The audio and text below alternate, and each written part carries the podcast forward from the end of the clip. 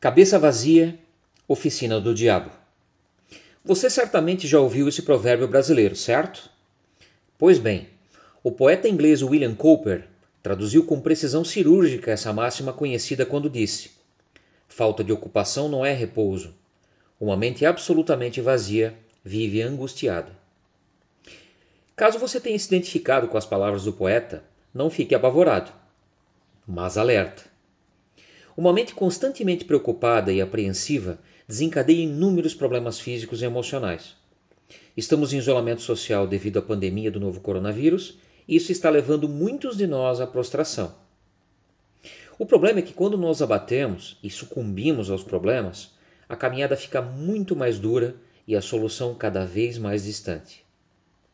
O caminho para fugir dessa melancolia é fortalecer a inteligência emocional e trabalhar.